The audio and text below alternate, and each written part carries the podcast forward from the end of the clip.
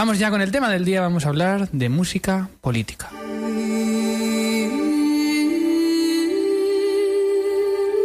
Pasión por la radio. Pasión por Clásica FM.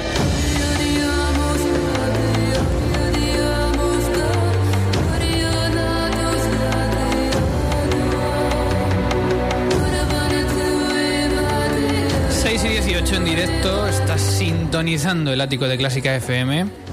Y hoy en plena, en plena campaña electoral, con la resaca del debate electoral, hemos querido mirar atrás. Política y música pueden parecer dos mundos ajenos, pero podríamos decir que la primera ha influido muchas veces en la segunda. Y si pensamos en un compositor cuya vida y obra fue marcada por la, por la política, ese fue Dmitri Sostakovich.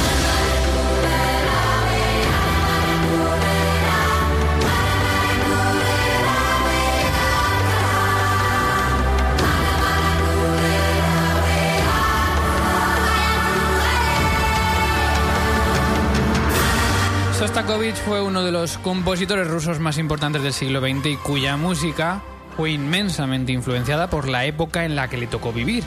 El régimen de Stalin, ambos se conocían, aunque dicen que Stalin era crítico con el compositor desde el principio, pero bueno, al mismo tiempo le halagaba con premios y con regalos. Un juego que mm, tenía un poco despistado a Sostakovich ya que no acaba de entenderlo y además en cuyos compañeros tampoco creaba una buena sensación.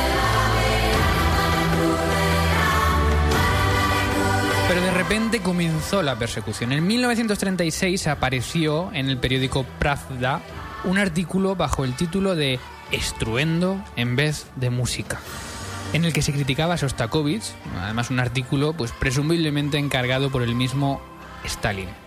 El centro, el perdón, el texto se centraba en esta obra.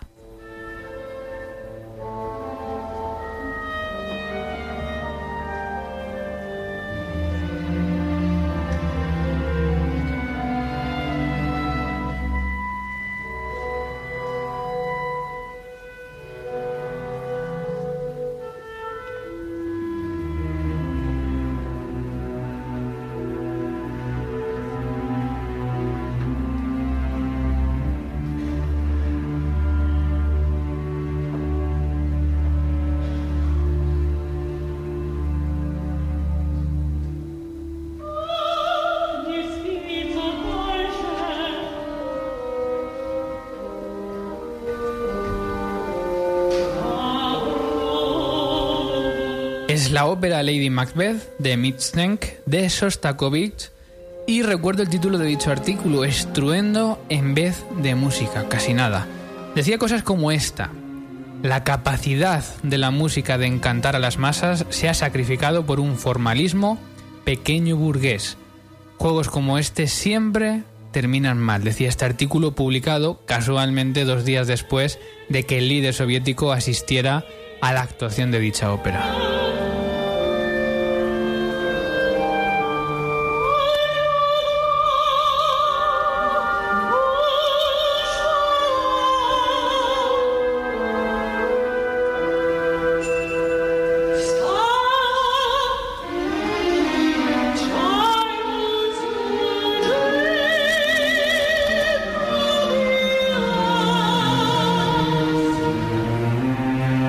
Para Sostakovich este ataque fue definitivo y así escribió y se lo contó a uno de sus mejores amigos y decía, siento dolor, no sé qué puedo o debo hacer, solo me concentro en finalizar la sinfonía que he empezado.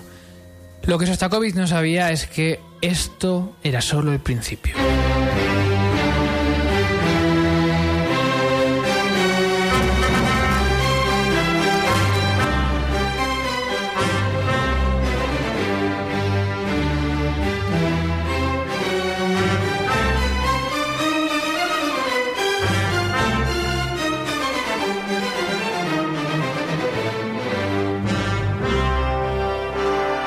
Varios años fueron necesarios para que Sostakovich superara esta crisis y esta recuperación resultó completa cuando en 1942 se, interpretó la sinfonía que estamos escuchando de fondo, esta séptima sinfonía, Sinfonía Leningrado, tanto en la Unión Soviética como en Londres y Nueva York.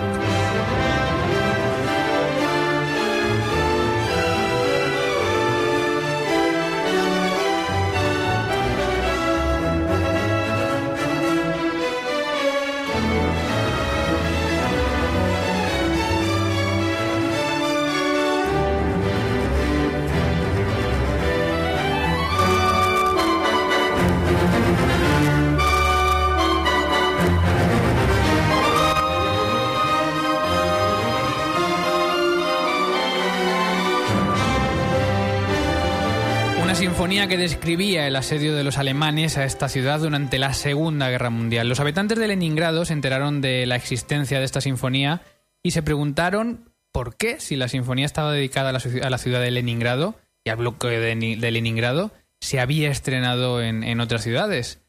Poco tiempo después, la orquesta del comité de la radio empezó a preparar las partituras instrumentales.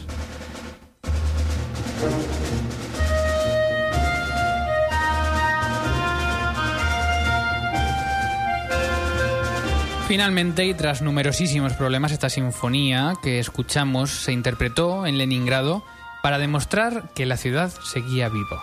Uno de los clarinetistas que tocaron en este concierto declaró, el público nos recibió verdaderamente bien, nos aplaudieron mucho, estaban firmes. Una mujer hasta le dio flores al director de la orquesta. Imagínense, en aquel momento no había nada en la ciudad. Pero todos, de todos modos, la mujer encontró flores en una parte. Fue maravilloso.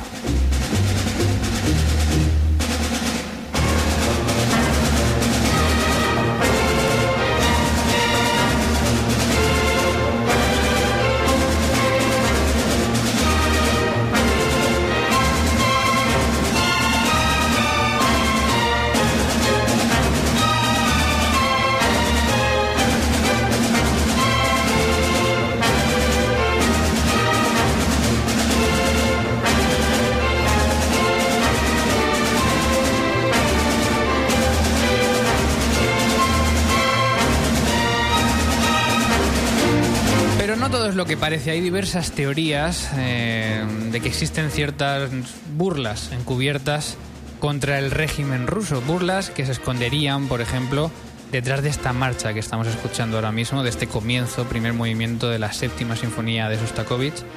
Y por estos y por otros motivos, el Partido Comunista, al que por cierto Sostakovich perteneció, no, se sabe si por ideales o por cobardía, vuelve a atacarle de nuevo eh, y es que habían aprobado un decreto que condenaba fuertemente al compositor por lo que se juzgaba como un enfoque superfluo a la hora de componer música sinfónica disonante. Es decir, una música sin melodía y que contenía armonías ásperas. Fue un tiempo terrible para el gran compositor y que concluyó con su despido del Conservatorio de Moscú.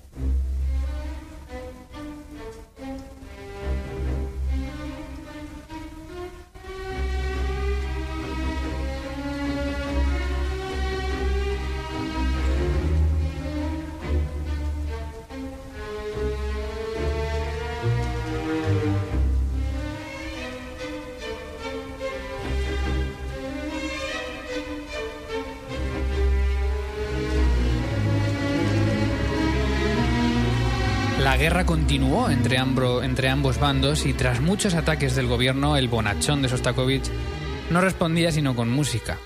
Movimientos como este, el tercero de la décima sinfonía, desconcertaba totalmente a críticos, músicos y políticos. ¿Qué quería decir Sostakovich con estas frases musicales? ¿Era burla? ¿Era crítica? ¿Era incluso un retrato de Stalin?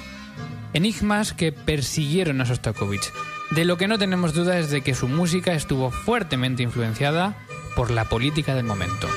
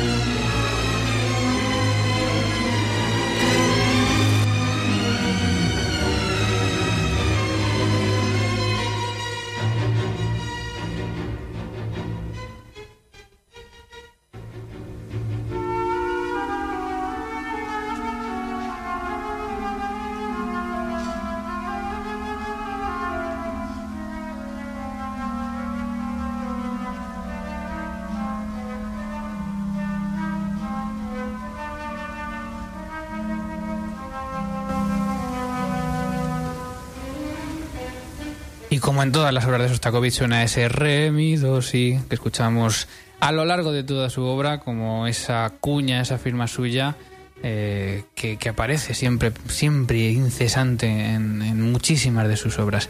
Bueno, cada cual puede escuchar lo que quiera de esta música, puede ser burla, puede ser crítica, puede ser bueno, nostalgia, cualquier cosa. Luego al final del programa vamos a recuperar este tema y vamos a hablar de ejemplos de otros compositores que también tuvieron sus más y sus menos con la política. Súmate a la comunidad de Clásica FM. Síguenos en Twitter en arroba Radio o en facebook.com barra clásica FM Radio. Te esperamos.